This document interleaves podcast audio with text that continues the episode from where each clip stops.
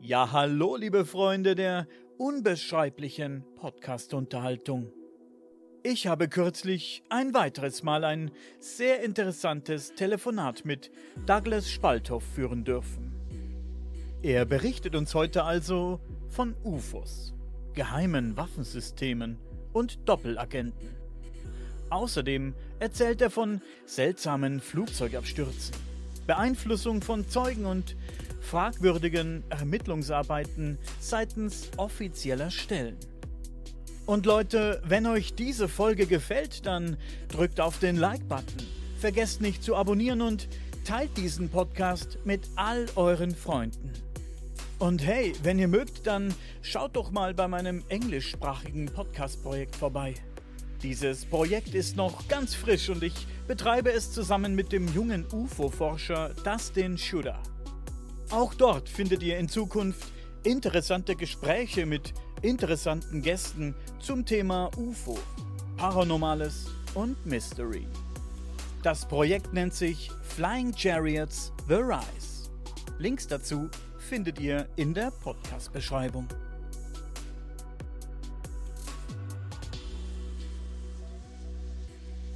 Also, meine lieben Hörer, es freut mich ja, dass ihr so interessiert seid, von mir mehr zu hören über meine Recherchen.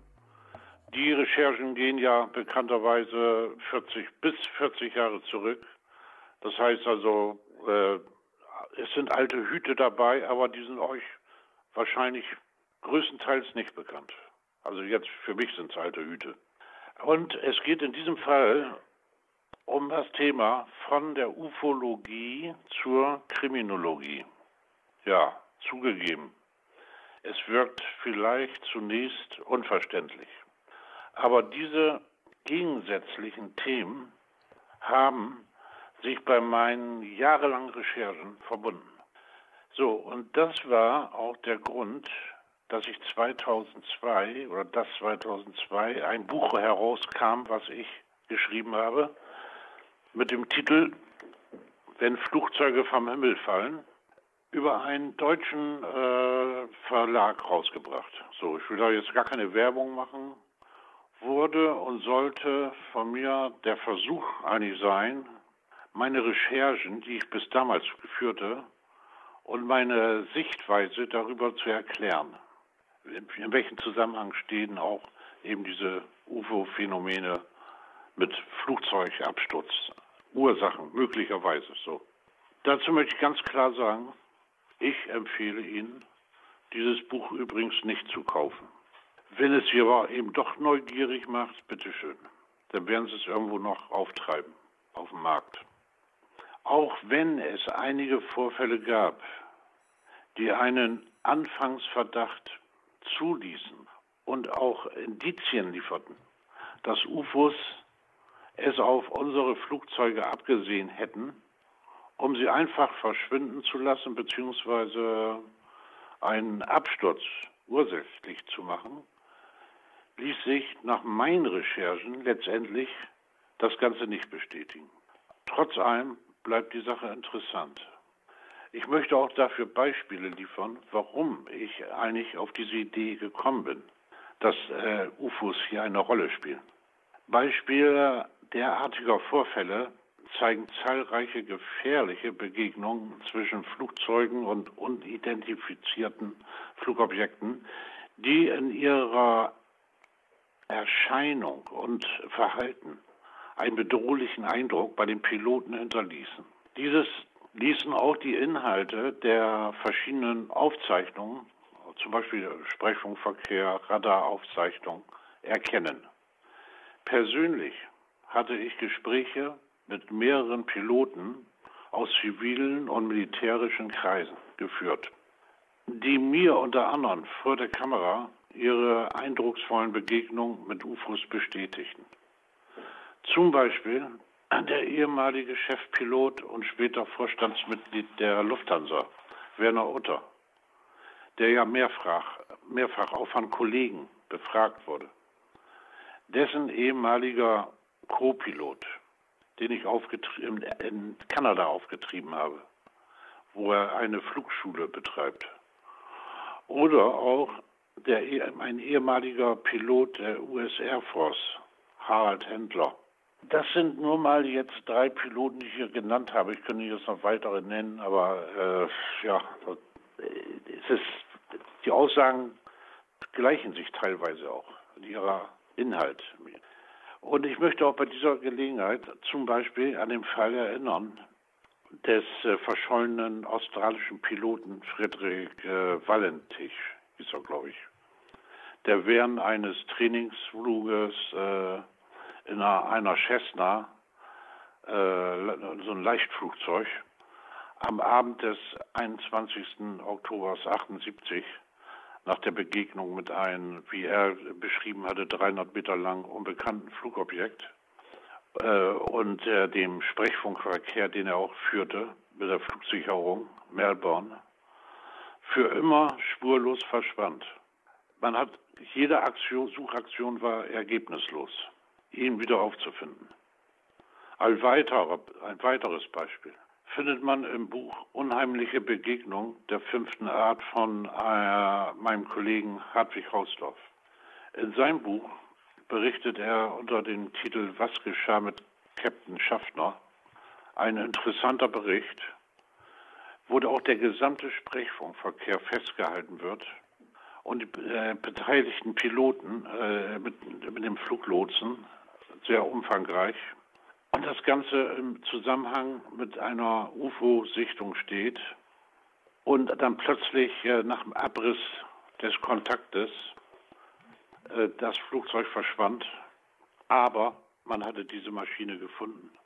Allerdings ohne Leiche und ohne Bordinstrumente. Und das am Meeresgrund.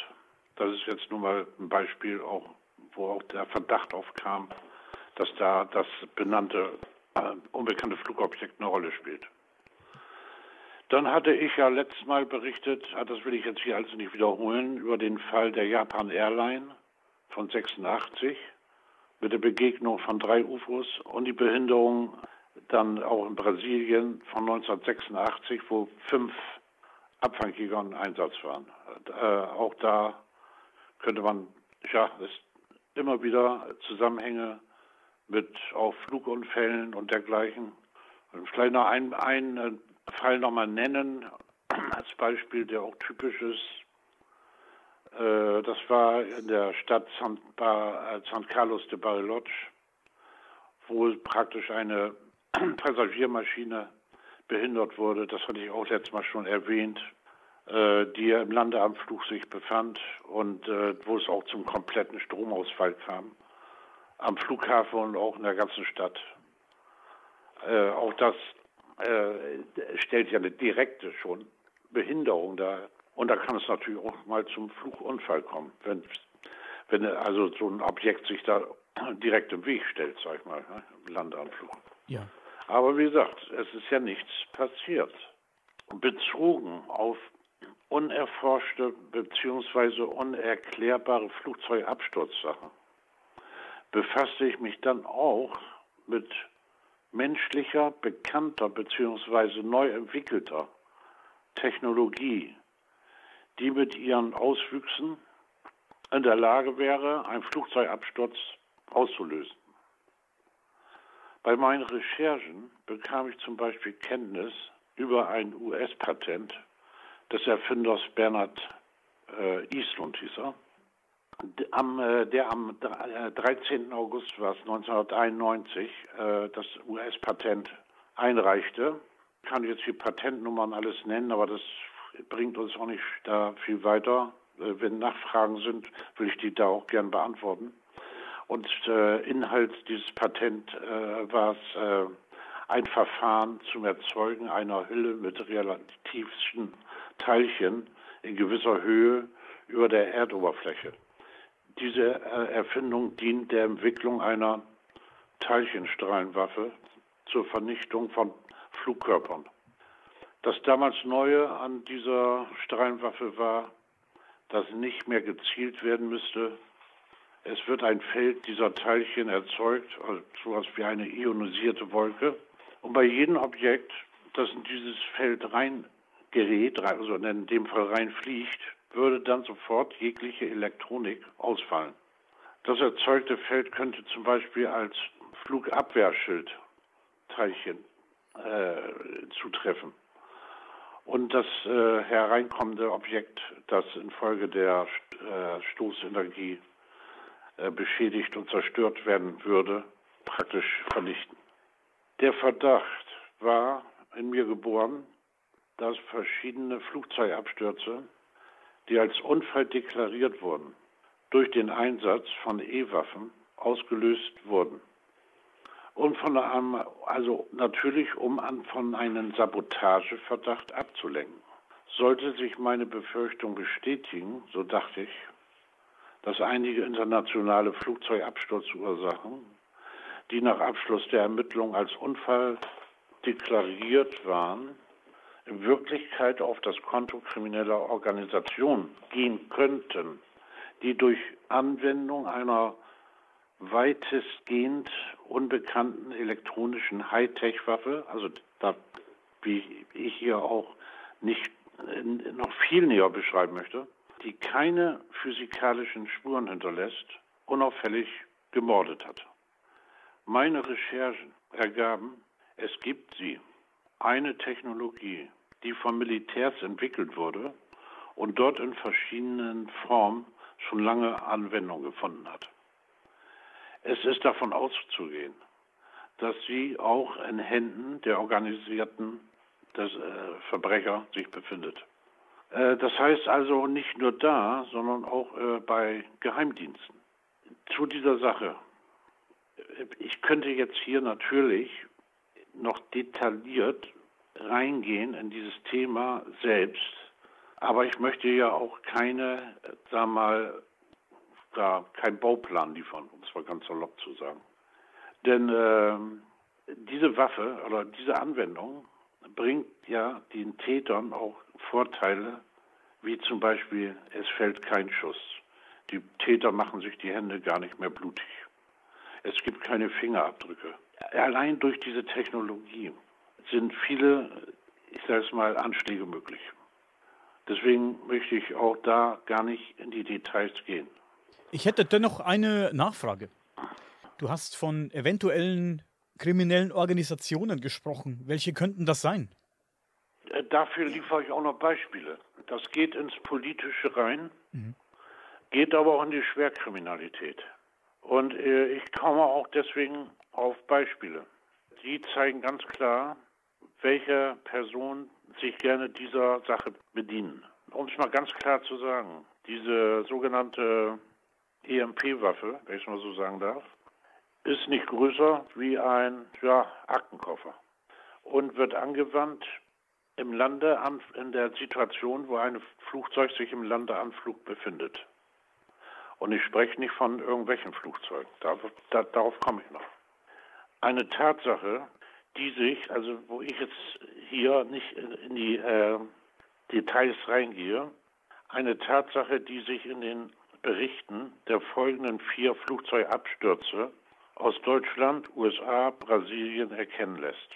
Bei diesen vier Beispielen sind insgesamt 27 Passagiere ums Leben gekommen, sieben Piloten und eine Gruppe dubioser, schwerkrimineller äh, Geschäftsleute, die sich darunter befand.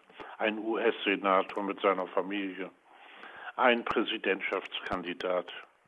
Also die Motive für solche Taten lagen vermutlich, wie ich schon gesagt habe, im kriminellen Geschäftsbereich des organisierten Verbrechens sowie im rein politisch und militärischen Machtbereich. Den Tätern kam es vermutlich in erster Linie darauf an, sicher zu töten und einen Unfall vorzutäuschen. Dabei spielte es auch keine Rolle, ob unbeteiligte Personen mit in den Tod gerissen wurden. Ich komme jetzt zum ersten Fall, wo ich auch heute noch aktuell Verbindung zu den nach, also zu der Familie habe des einen Piloten. Und dort auch äh, immer am Absturztag, den 19.02.1996 war das übrigens, also am 19. Februar, äh, mich immer noch telefonisch bei denen melde, weil die das bis heute natürlich nicht verkraftet haben.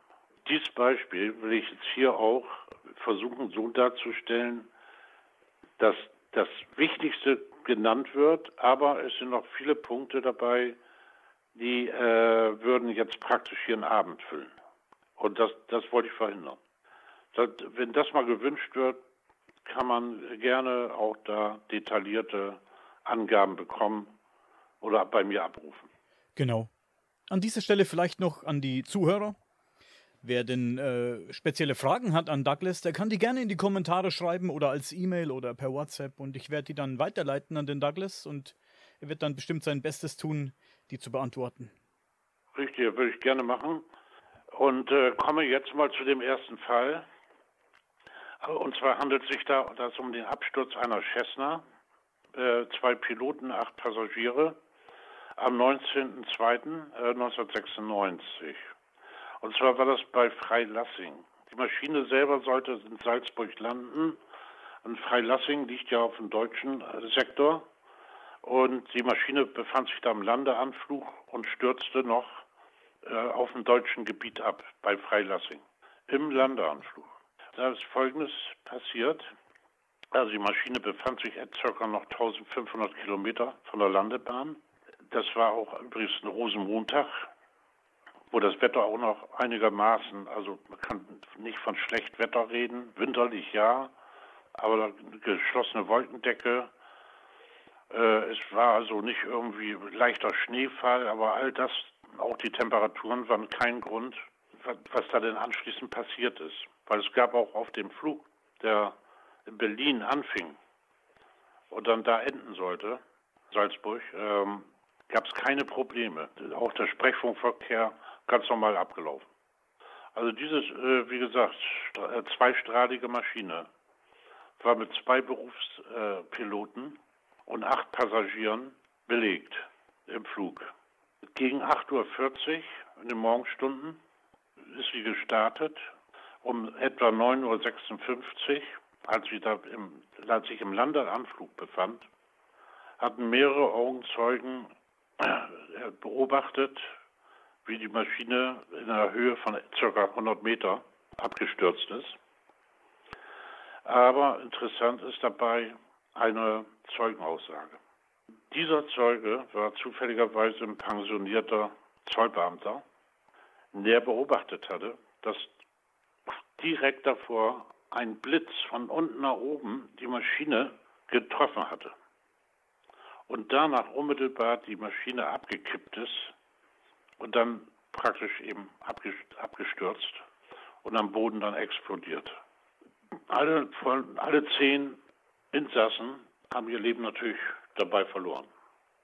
Jetzt geht es eigentlich darum, dass die äh, kriminellen Aspekte, wenn man die da jetzt mal betrachtet, die da reinspielen in diese Sache, bei den acht Passagieren, dass da sich um Schwerkriminelle gehandelt hat, die mehrfach vorbestraft waren, Einige Passagiere standen auch aufgrund ihrer Vergangenheit mit ehemaligen Mitarbeitern der, des, der Stasi in Verbindung.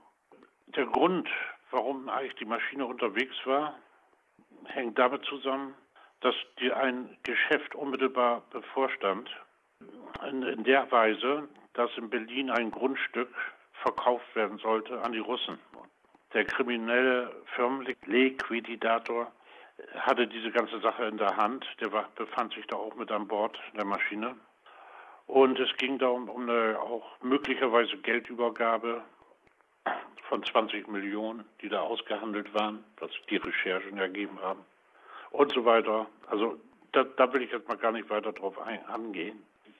Ich hatte ja diese Recherchen äh, angestellt und auch unter anderem natürlich mit den Zeugen gesprochen, das mal nebenbei gesagt der mir vor laufender äh, Kamera auch äh, das geschildert hatte, was er gesehen hat.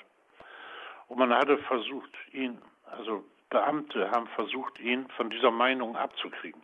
Die wollten im Grunde genommen nicht, dass er das gesehen hat, weil es spielen da auch staatliche Sachen mit hinein, Schmiergelder. Und zwar Schmiergelder ans Umweltministerium Berlin. Und da wollte man diese ganze Sache irgendwie unter den Teppich kehren drei Beamte, die, also nicht Beamte, aber sag mal Teilsbeamte, die auf ihn eingeredet haben, er hätte wohl was mit den Augen und so weiter. Das wollte man ihm dann so einreden.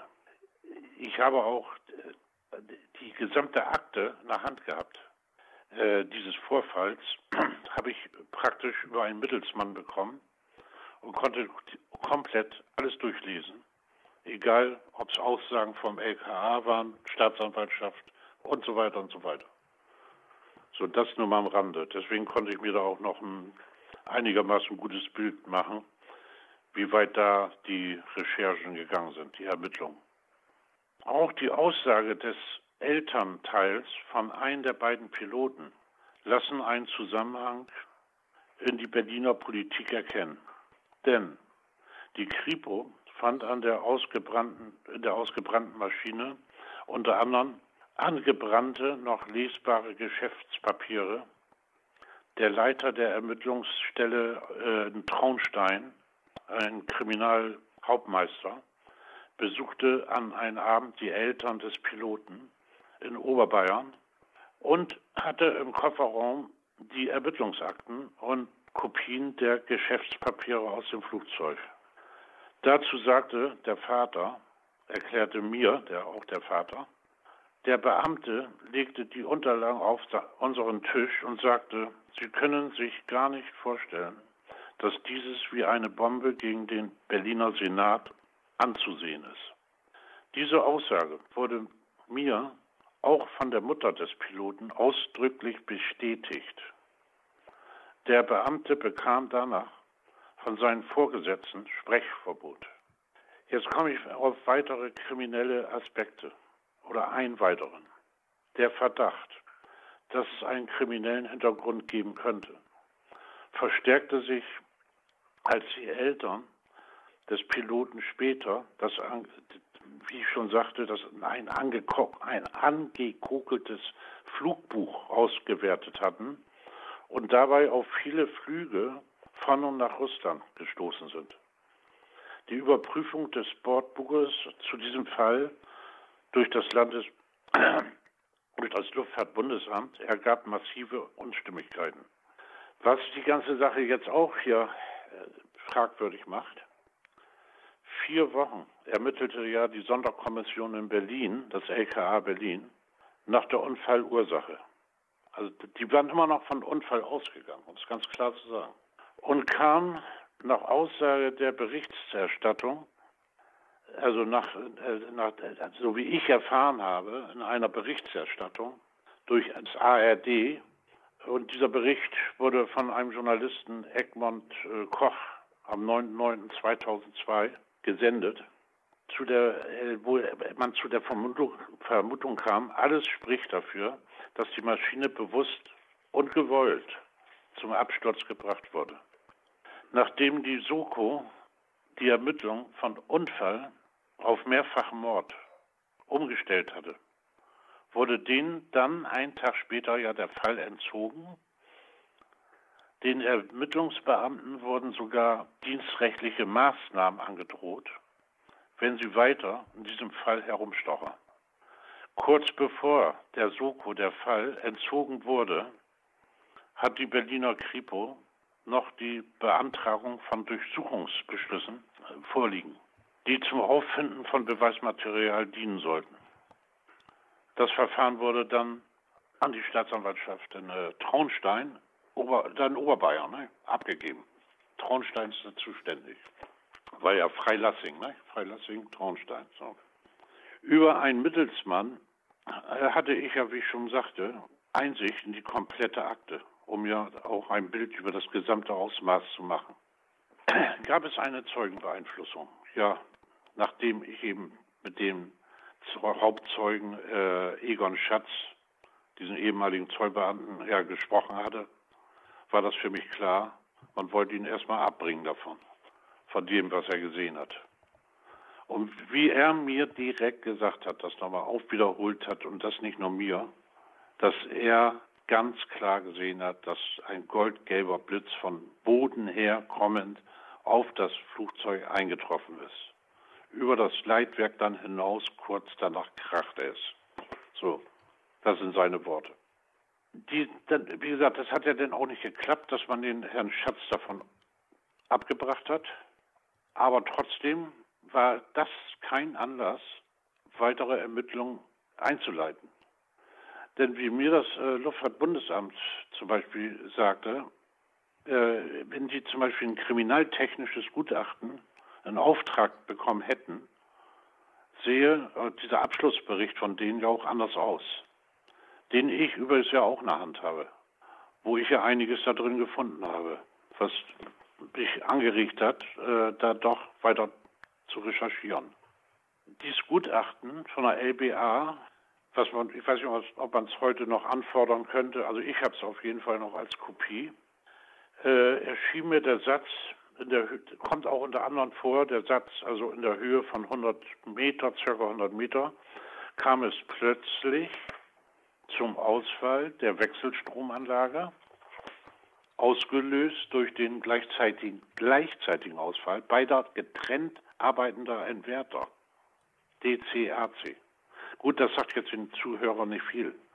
Ja, aber vielleicht mal so viel dazu gesagt, ein kompletter Ausfall und gleichzeitig beide. Da sagte selbst der von der Flugsicherungsbehörde, das äh, ist ein Hinweis auf eine äußere Einwirkung. Die Besatzung wurde offensichtlich durch den plötzlich auftretenden technischen, äh, dieses technische Problem so stark abgelenkt, dass die äh, abnehmende Geschwindigkeit, also die Fluggeschwindigkeit unterlaufen wurde nicht ausreichend äh, beachtet wurde und dass auch das äh, zu den unkontrollierten, äh, in eine unkontrollierte Fluglage geführt hat. Also praktisch durch den EMP, die ich dahinter vermute, ja, ausgelöst wurde. Ja, wie gesagt, ein kriminaltechnisches Gutachten wurde ja nicht angefordert. Äh, die Staatsanwaltschaft Traunstein wäre eigentlich verpflichtet gewesen, bei Bedarf, und gerade wenn solche Verdachtsmomente da sind, eigene Gutachten bei der LBA anzufordern. Ein kriminaltechnisches Gutachten würde von der Staatsanwaltschaft aus unerklärlichen Gründen aber nicht in Auftrag gegeben. Aus der Ermittlungsakte des zuständigen Staatsanwalts wurde deutlich, dass erst zehn Tage nach dem Absturz eine ausschließlich optische Überprüfung der Trümmer stattgefunden hatte. Es wurde auch keine chemische Analyse am Absturzort vorgenommen. Dazu der Oberstaatsanwalt damals in der ARD-Reportsendung. Äh, Wenn ich einen Verdacht habe, muss ich erst einen Verdacht haben. So wie der Unfall aussah, hat der mit Sprengstoff, mit meiner sachkundigen Erfahrung nichts zu tun. Ja, da mag er sogar recht haben. Äh, die Kripo in Traunstein lehnte damals jede Stellungnahme zu diesem Fall ab. Es wurde nicht weiter beachtet, dass die Kollegen aus Berlin von zehnfachem Mord ausgegangen sind. Noch heute haben das die Eltern des einen Piloten nicht verkraftet und haben kein Verständnis dafür, wie man damit umgegangen ist. Mir kommt es jetzt eigentlich mehr darauf an, hier auf diese EMP-Sache äh, da, da Nachweis zu führen, dass diese Technologie schon angewandt wird. Und ich kann da einen Parallelfall nennen. Und der, der Parallelfall ist insofern interessant, wenn ich das mal ganz nebenbei sagen darf, dass heute doch gerade die Kongresswahlen waren in den USA. Und da ist ja, glaube ich, gerade mal, die Demokraten sind da, glaube ich, gerade mal eine Stimme über der der Republikaner. Und so eine Fastsituation gab es schon mal. Die gab es nämlich schon mal am 25. Oktober 2002. Und zwar, äh, wo eine Entscheidung getroffen werden sollte, äh, ob man in äh, Irak einmarschiert. Und da will ich da Folgendes zu sagen. Ich will, das, ich will jetzt auch, auch, da nicht in die technischen Details so reingehen. Aber es, ich kann versprechen, dass hier vergleichbare Aspekte eine Rolle spielen. Äh, ein US-Senator, der mit seiner ganzen Familie dabei ums Leben kam, am 25. Oktober 2002. Das war ein demokratischer Senator mit Namen Wellstone, seiner Frau Tochter, Mitarbeitern, Sicherheitsbeamten und, und auch wieder zwei Piloten. Und es ging auch wieder um eine vergleichbare Maschine neueren Typs. Die befanden sich nämlich äh, auf den Flug von Everglades nach Minnesota. Die äh, Maschine wurde auch nicht nur nach meiner Meinung, auch äh, die Meinung anderer, direkt zum Absturz gebracht. Das Flugzeug war eine, genau gesagt, Twin Engine Beechcraft King Air A100. Das äh, Modell verfügt über eine hervorragende Sicherheit. Hatte auch überhaupt keine Probleme. Die beiden Piloten waren erfahrene, langjährig äh, Pilot, Chefpiloten. Der eine, der eine war Hauptmann, der andere war Co-Pilot, war Leutnant. So. Äh, nach den Aufzeichnungen der Flugsicherung verlief auch der Flug ohne Zwischenfälle. Bis ähnlich wie auch bei dem davor genannten Absturz oder Flug der Cessna bis zum letzten Moment, nämlich wo es um Landeanflug ging. Die Maschine befand sich noch in einer Höhe von 4300 Meter und hatte sich dann die Genehmigung geholt, äh, in den äh, Abstieg zu gehen, also Senkflug, Sinkflug zu gehen. Das geht aus den Protokollen hervor. Und äh, in einer Höhe von ca. 600 Meter wurde die Maschine doch auch äh, erfasst. Aber dann plötzlich, kurz danach, abrupt die Kommunikation abge abgebrochen, die Maschine verschwand vom Bildschirm. Ja, der Absturz. Die Augenzeugen sahen auch in diesem Fall, dass die Maschine abstürzte und dass ein Blitzstrahl vorher die Maschine getroffen hatte. Von unten nach oben.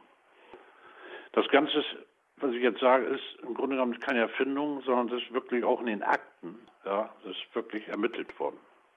Und äh, als die Maschine getroffen wurde, befand sie sich angeblich bei äh, circa 100 Meter, also 300 Fuß, hat man gesagt. Eine kurze Zwischenfrage habe ich. Diese, diese Zeugen, von denen du sprichst, um wie viele Zeugen handelt es sich da? Was sind das für Leute? Die das äh, vier, fünf Zeugen diese ganze Sache ist auch da in den Akten äh, zu finden. Äh, ich muss natürlich da mir auch Hilfe holen, weil ich nicht so daran komme. Und da war für mich zum Beispiel ein Ansprechpartner auch wichtig. Das war ein Professor Fetzer von der Universität Minnesota, ein Physiker, der sich auch damit beschäftigt hat, ganz speziell mit diesem Fall und auch voll dahinter steht dass da eine Einflussnahme in der Form stattgefunden hat. Weil es gab auch andere noch weitere Beweise dafür, dass genau zu dem Zeitpunkt äh, ein EMP ausgelöst wurde. Insgesamt gesehen ist dieser Fall, sag mal, ein direkt äh, vergleichbarer, schon würde ich fast behaupten, mit dem Berliner Fall. Also Berlin-Freilassing meine ich. Äh, nur, dass hier politische Hintergründe eine Rolle spielen, nämlich dieser demokratische Senator, von dessen Stimme es ja abhängig war, ob man in den Irakkrieg zieht. Da müssen wir uns mal äh, zurückerinnern, was eigentlich zu der Zeit los war.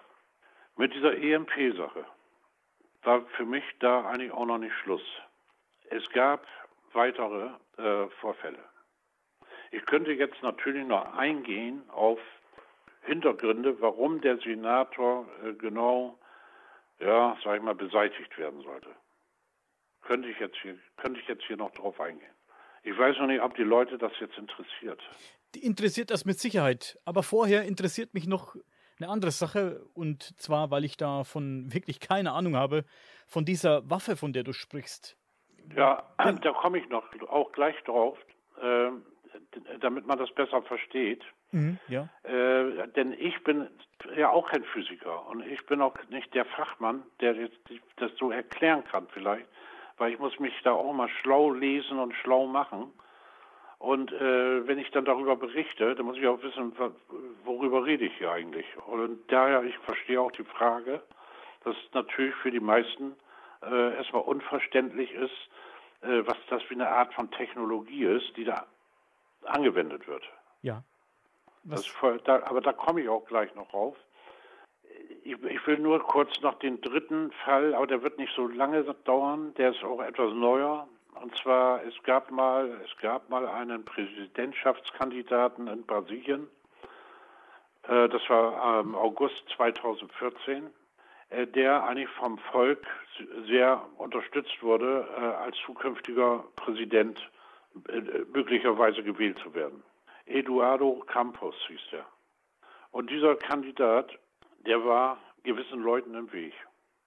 Der ist in gleicher Form auch wiederum zum Absturz gebracht worden, auch mit einer vergleichbaren Maschine, auch mit zwei Piloten, mit Sicherheitsbeamten dabei und so weiter. Es gab keinerlei Probleme. Das, nur in diesem Fall ist der Unterschied, dass das kurz nach der äh, nicht Landung stattgefunden hatte im Landeanflug, sondern ich meine, das war in Steigflug. Also das, da, da muss ich nochmal genau gucken, aber zumindest war es in einer gewissen Entfernung, die auch da mit reingerät.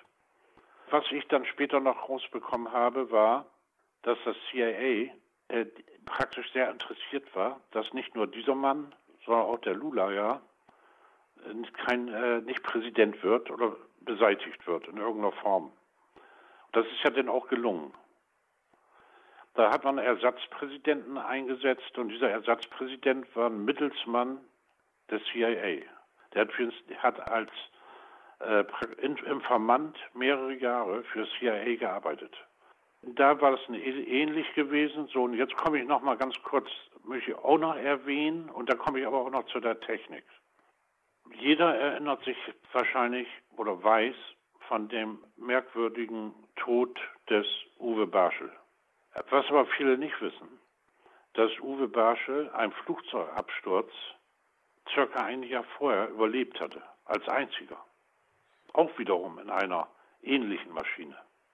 Hier habe ich dann Anhaltspunkte bekommen und Aussagen aus Geheimdienstkreisen, dass diese Maschine, die in Lübeck zum Absturz gebracht wurde, am 31.05.87 war das wohl, gewollt war. Und dass das schon der erste Versuch war, den Barschel zu beseitigen. Das wissen viele nicht. Und er zufälligerweise diesen Absturz überlebt hat. Und das Ganze befand sich übrigens die Maschine auch im Landeanflug. Und ich hatte auch das Gutachten von dem Bundesamt für Fluguntersuchung. Da geht man allerdings davon aus, dass ein äh, Mast gestriffen wurde mit einem Leitwerk, mit einer Tragfläche und das die Ursache war. Aber es gibt da auch noch wiederum andere Hinweise eben, die zeigen, dass da doch manipuliert wurde. Dann habe ich auch in Geheimdienstkreisen ja, Leute wie ein, der als Doppelagent gearbeitet hatte für Deutschland und auch äh, für die DDR, für Russland. Und der ist indessen verstorben, deswegen kann ich den Namen ruhig nennen. Dieter Hase mit Doppel A war praktisch mal auch in Deutschland in hoher Rangstellung als Hauptmann bei der Bundeswehr. In jungen Jahren hat ein Jurastudium gemacht und so weiter. Wurde sogar noch, das Ganze wurde noch unterstützt da von der CSU damals. Und er hatte auch äh, Zugang zu, äh, sag ich mal, sehr geheimen Akten, wenn ich so sagen darf. Der hat mir, also er, er war praktisch im Rang Oberstleutnant und 67 äh, war er noch Hauptmann der Reserve und Träger des Sicherheitsbescheids der Stufen 1 und 2 für alle Geheimhaltungsgrade einschließlich Cosmic Top Secret war, wurde unterstützt zum Beispiel von Dr. Friedrich August von der Heide, Mitglied bei der CDSU. Der Hase hatte sich natürlich dann äh, entsprechend irgendwann da äh, bedient, äh, für beide Seiten gearbeitet. Von der Schule für psychologische Kampfführung bis zum Bundesverteidigungsministerium gab es kaum eine militärische Dienststelle, die dem Hauptmann Hase verschlossen blieb. Nur, dass man mal weiß, um wen geht's hier. Der hat sich auch zu dem Fall geäußert, äh, Barschel und so weiter und auch zu Strahlenwaffen. Der hat mir also mitgeteilt, um es mal jetzt ziemlich wortwörtlich hinzukriegen, dass schon lange an diesen Art, dieser Art EMP-Waffen gearbeitet wurde. Und äh, dass da in Dresden sowohl die Hochburg war. Und dass er weiß, so hat er sich falsch ausgedrückt, dass praktisch Barschel von, äh, äh, ja, ich will es nicht nennen wer, aber er hat gesagt, welcher Geheimdienst dafür zuständig war und dahinter steckt. Und dass da diese Art von Waffen, also beziehungsweise diese sogenannten EMPs, in Geheimdienstkreisen bekannt waren und auch sind und Anwendung gefunden haben, um so zu töten, dass keine Spuren hinterlassen werden. Ich habe dann da bei meinen Recherchen, die jetzt natürlich, also ich sag's mal, ich habe das hier geht's ja Jahre zurück, wird, heute wird vielleicht einiges anders äh, gesehen oder ja, da wird man es vielleicht auch gar nicht mehr finden. Aber habe ich selbst auf den Seiten der amerikanischen Seiten, äh, United States Department of Juristic, da wurden genau diese Waffen, diese Art der Waffen auch beschrieben. Also nicht, wie sie funktionieren, aber dass es sie gibt. Hinweise darauf, auch über die Wirkung im Einzelnen, habe ich auch über andere Kanäle bekommen. Zum Beispiel die Antiterror-Expertin, das ist praktisch eine, eine Israelin, Il Shah heißt sie. Na gut, die wird heute wahrscheinlich da nicht mehr arbeiten. Internationales Institut für Counter-Tourismus in Israel. Was sagt sie? Die neuen Waffen könnten zudem ganz gezielt Schwachstellen an Flugzeugen angreifen, deren Rumpf wird heute aus neuen Verbundstoffen, die Kohlenstofffasern enthalten, gebaut. Diese bieten im Vergleich zu Metall kaum Schutz gegen elektromagnetische Strahlung. Nur eine strahlensichere Abschirmung der gesamten Elektronik könnte elektromagnetische Angriffe verhindern. So die Expertin. Ja, also da ist es natürlich ein Unterschied, ob da eine Militärmaschine fliegt oder eben so eine Cessna als Beispiel. Um jetzt nochmal auf die Technik zu kommen. Flugzeuge sind gegen EMP-Waffen gehärtet. Also Militärflugzeuge sind ja gehärtet, wie ich schon sagte. Und in zahlreichen Versuchen getestet. Bei zivilen Maschinen dagegen werden ja die hohen Kosten gescheut. Um die Bordelektronik genauso gut abzusichern. Der deutschen Flugsicherung war oder ist die Bedrohung seit langem bekannt. Das äh, geht auch aus speziellen Berichten hervor, wo ich die Quellen jederzeit auch nennen könnte. Diese Technik möchte ich hier jetzt auch in diesem Bericht in dem Sinne nicht erklären. Ich möchte nur so viel sagen. Ein Impuls wird erzeugt, die Strahlung mit dem Trichter auf ein Ziel gerichtet. Die EMP-Kanone, eine Waffe mit verheerender Wirkung. Eine solche EMP-Kanone kann jeder relativ einfach herstellen, mit frei erhältlichen Teilen und einigen elektronischen Kenntnissen. Ich möchte hier nicht noch weitergehen und hier Erklärung dazu, zu diesem Selbstbau abgeben. Dann möchte ich noch anschließend eine kurze Anmerkung machen, äh, die sich auch bei meinen Recherchen ergeben hat. Jeder wird sich daran erinnern, dass irgendwann nach 2002 es dazu kam, dass die Fluggesellschaften veranlasst haben, dass bei dem Bordgepäck keine Flüssigkeit, bestimmte Sachen nicht mit, bis heute ist das ja noch der Fall, nicht mitgenommen werden können. Man war also sehr streng, weil nämlich die Röntgengeräte, die Gepäck kontrollieren, flüssigen Sprengstoff zum größten Teil gar nicht erkennen. Ja, aber da muss man erstmal hinterkommen. Und das waren meine Recherchen.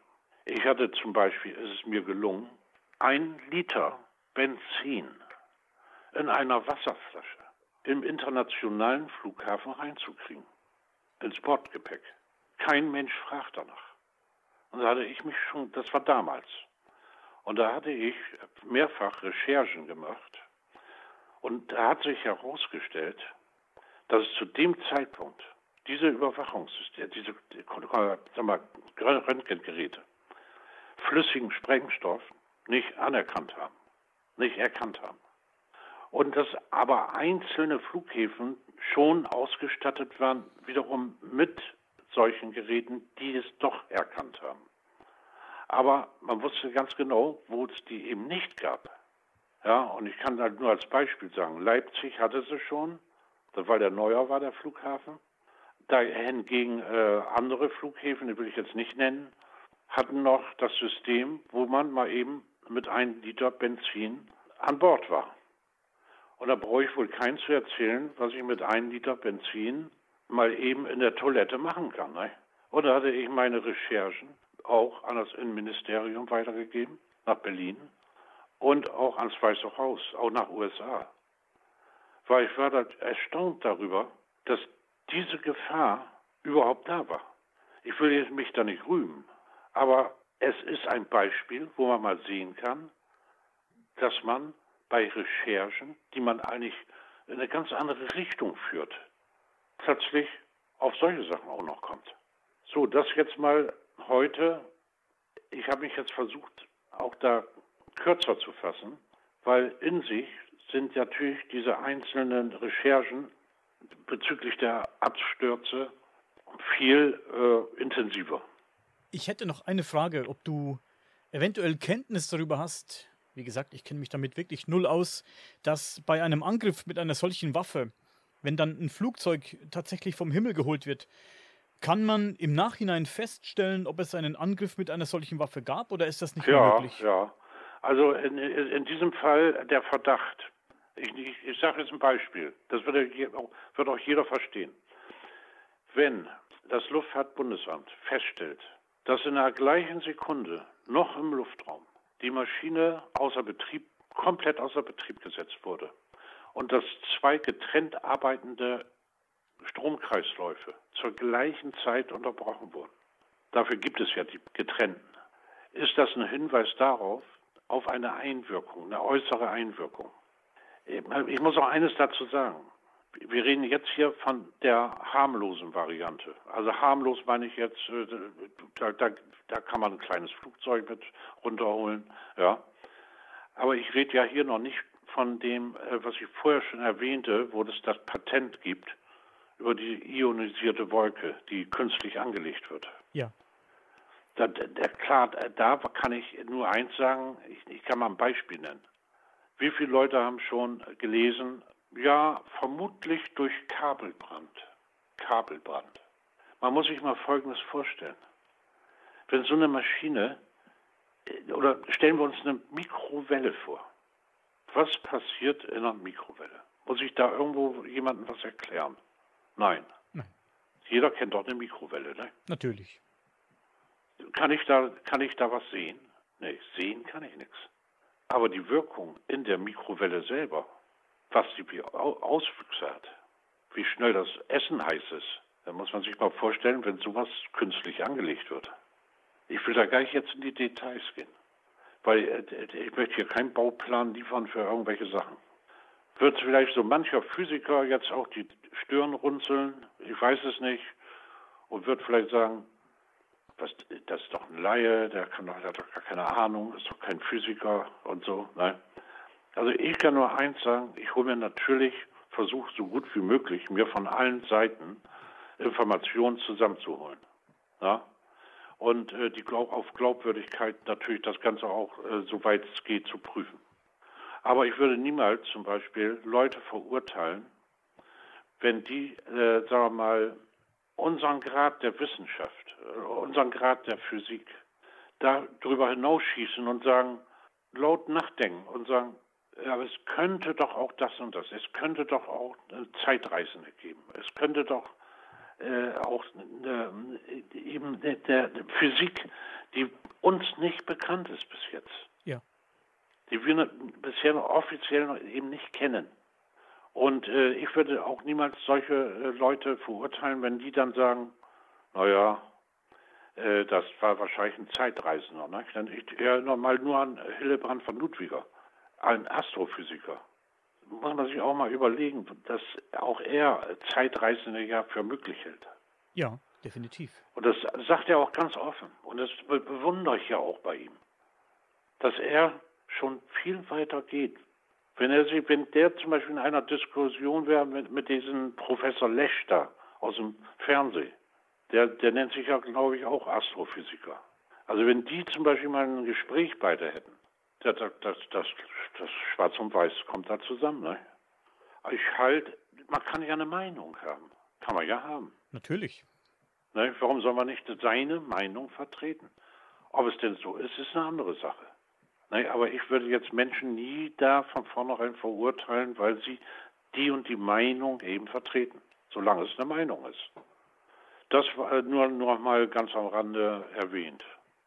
Ich würde gerne nochmal nachfragen in Bezug auf deine Bücher. Vor kurzem hat jemand unter einem Video kommentiert, in dem du gesprochen hast, und er hat gefragt, Douglas Spalthoff, woher kennt man den Namen? Du hast ja einige Bücher verfasst, geschrieben. Nein, mehr Presseberichte. Also, ich kann es mal so kurz erwähnen. Das Buch Wenn Flugzeuge vom Himmel fallen mhm. kam 2002 über den Argo Verlag raus. Das beinhaltet eben äh, Flugzeugabsturzursachen und äh, untersucht, äh, inwieweit auch UFOs da eine Rolle spielen könnten und äh, auch eine Technologie, die damals eine Rolle gespielt hat. Ja. Dieses Buch würde ich natürlich heute nicht mehr so schreiben, wie es da damals war. Und äh, ich mache da auch gar keine Reklame und ich, mir liegt da auch gar nichts dran, ob einer das kauft oder nicht kauft. Äh, also sie sind eh alle verkauft, aber man kriegt sie noch über eBay gebraucht, kommt man noch an. Mhm. Wenn einer das unbedingt will. Ja. Ne? So, das erstmal überhaupt zu dem Buch. Dann meine Presseberichte habe hab ich geschrieben für zum Beispiel Magazin 2000, was früher ja Hesemann auch mal gehörte übrigens. Ne? Magazin 2000. Ne? Ja.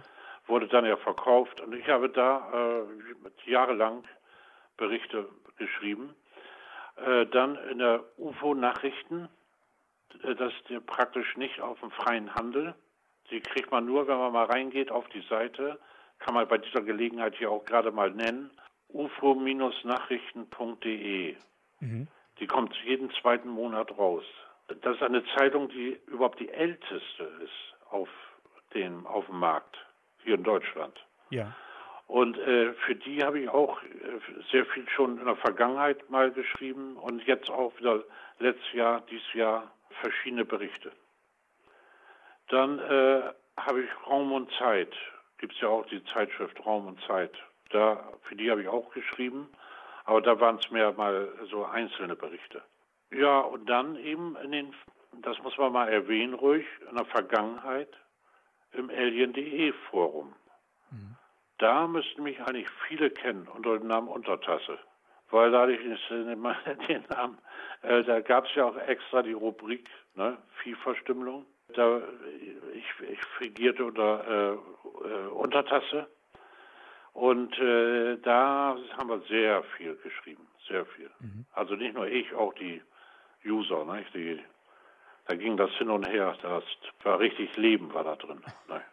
Das gute alte Forum, ja, die Foren. Ja, das gute alte Forum. Das war nicht Ja, dann Zeit. hatte Robert Fleischer, hatte ja auch von mir mal so eine Reportage gemacht äh, über meine Recherchen, wo er selber dann äh, auch noch äh, weitere äh, Ermittlungen angestellt hatte, Nachfragen, direkt Argentinien und so weiter, über die Viehverstümmelungsarie.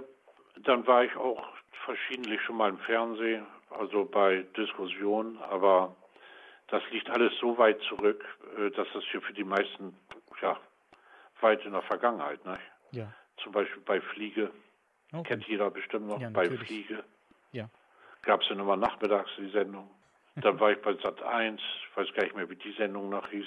Jedenfalls, äh, denn im brasilianischen Fernsehen war ich auch.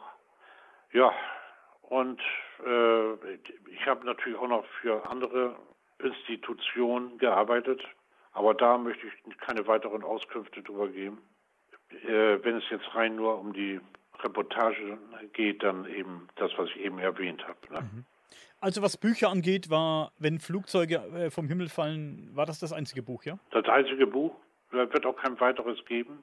Um es mal ganz salopp zu sagen, äh, ich bin ja heute ein bisschen ruhiger geworden und natürlich nicht mehr so aktiv, dass ich jetzt da im Ausland vor Ort bin. Aber ich beobachte schon das Ganze noch. Und mir werden natürlich auch von verschiedenen Seiten äh, die News äh, mitgeteilt. Ja. Also ich halte mich da auf dem Laufenden.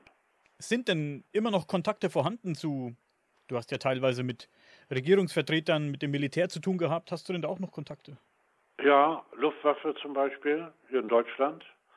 Was mich auch wundert, ist, dass die Leute, die äh, nicht, weil sie mich jetzt kennen oder weil ich mit denen befreundet bin, und die gerade aus den Kreisen kommen, wie jetzt Luftwaffe, ja, mhm. äh, mir sagen, das Buch wäre hochinteressant und so weiter. Und Leute, die jetzt da weniger mit zu tun haben, die verurteilen das schon wieder, den Inhalt. Mhm. Also da, äh, man fühlt sich natürlich dann irgendwie auf die Schultern geklopft, wenn äh, gerade Fachleute, äh, die aus dem Bereich kommen, so positiv reden.